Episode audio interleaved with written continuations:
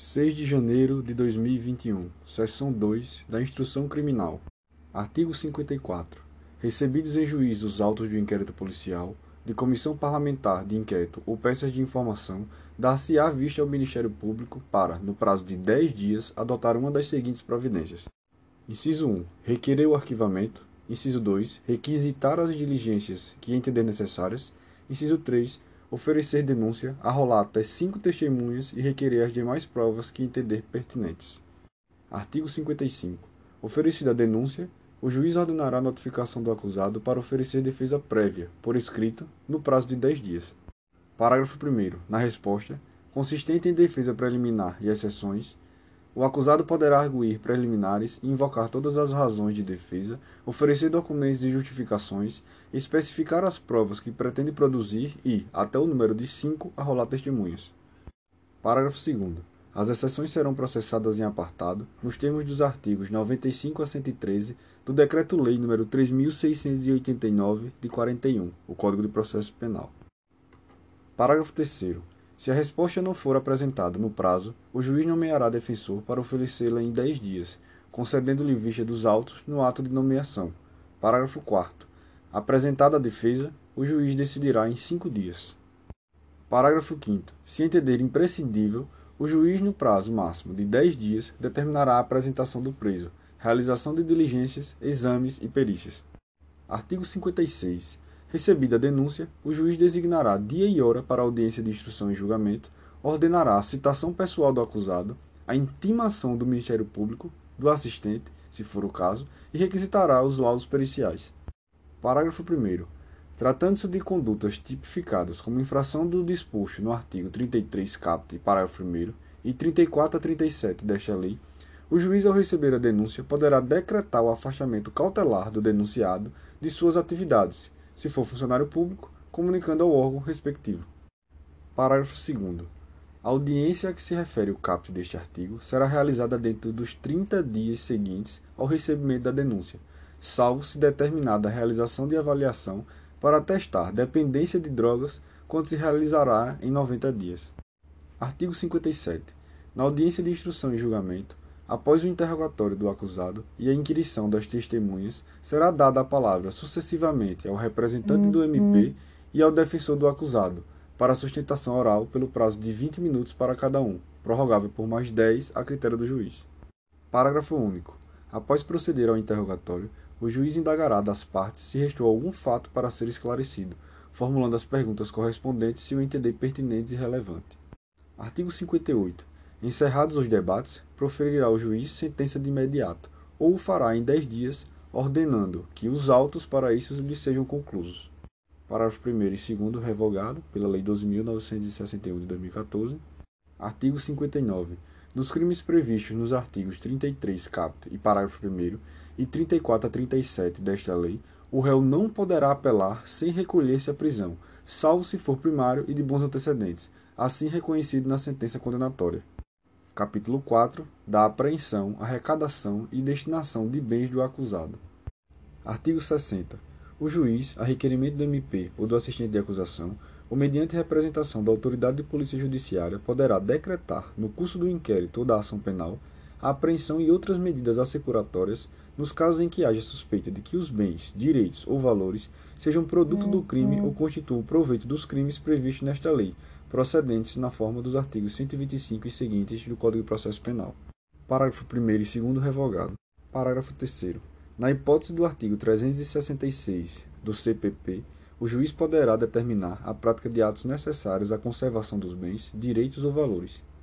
Parágrafo 4 A ordem de apreensão ou sequestro de bens, direitos ou valores poderá ser suspensa pelo juiz, ouvido o MP, quando a sua execução imediata puder comprometer as investigações. Artigo 60-A. Se as medidas assecuratórias de que trata o artigo 60 desta lei recaírem sobre moeda estrangeira, títulos, valores mobiliários ou cheques, emitidos como ordem de pagamento, será determinada imediatamente a sua conversão em moeda nacional. Parágrafo 1. A moeda estrangeira apreendida em espécie deve ser encaminhada à instituição financeira ou equiparada para alienação na forma prevista pelo Conselho Monetário Nacional. Parágrafo 2. A hipótese de impossibilidade da alienação a que se refere o parágrafo 1 deste artigo a moeda estrangeira será custodiada pela instituição financeira até decisão sobre o seu destino. Parágrafo 3.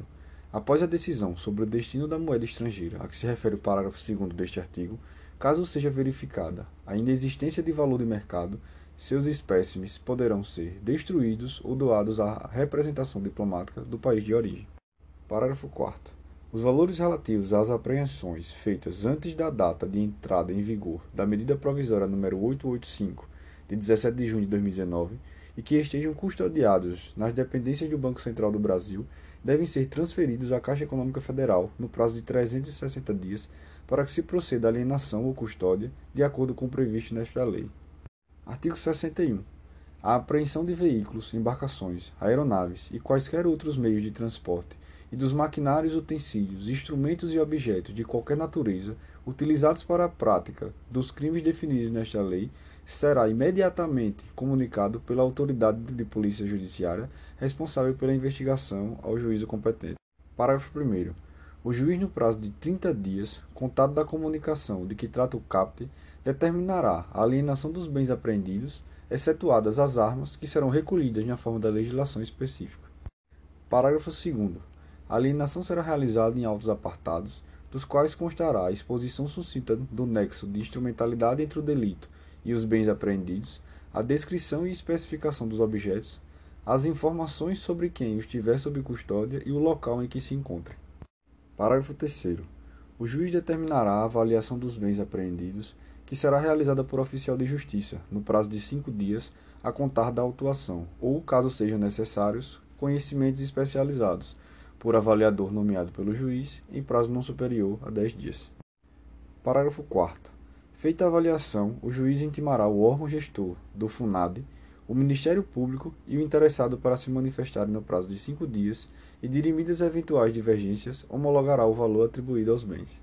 Parágrafo 5 vetado. Parágrafo 6 7 8 revogado. Parágrafo 9 O Ministério Público deverá fiscalizar o cumprimento da regra estipulada no parágrafo 1 deste artigo. Parágrafo 10. Aplica-se a todos os tipos de bens confiscados as regras estabelecidas no parágrafo 1 deste artigo. Parágrafo 11. Os bens móveis e imóveis devem ser vendidos por meio de asta pública, preferencialmente por meio eletrônico, assegurada a venda pelo maior lance por preço não inferior a 50% do valor da avaliação judicial. Parágrafo 12. O juiz ordenará às secretarias de Fazenda e aos órgãos de registro e controle que efetuem as averbações necessárias, tão logo tenham conhecimento da apreensão. Parágrafo 13. Na alienação de veículos, embarcações ou aeronaves, a autoridade de trânsito ou o órgão congênere competente para o registro, bem como as secretarias de Fazenda, devem proceder à regularização dos bens no prazo de 30 dias, ficando o arrematante isento do pagamento de multas, encargos e tributos anteriores, sem prejuízo de execução fiscal em relação ao antigo proprietário. Parágrafo 14. Eventuais multas, encargos ou tributos pendentes de pagamento não podem ser cobrados do arrematante ou do órgão público alienante como condição para a regularização dos bens. Parágrafo 15. Na hipótese de que trata o parágrafo 13 deste artigo, a autoridade de trânsito ou o órgão congênere competente para o registro poderá emitir novos identificadores dos bens. Encerramos por aqui e no próximo podcast começaremos pelo artigo 62 da mesma lei.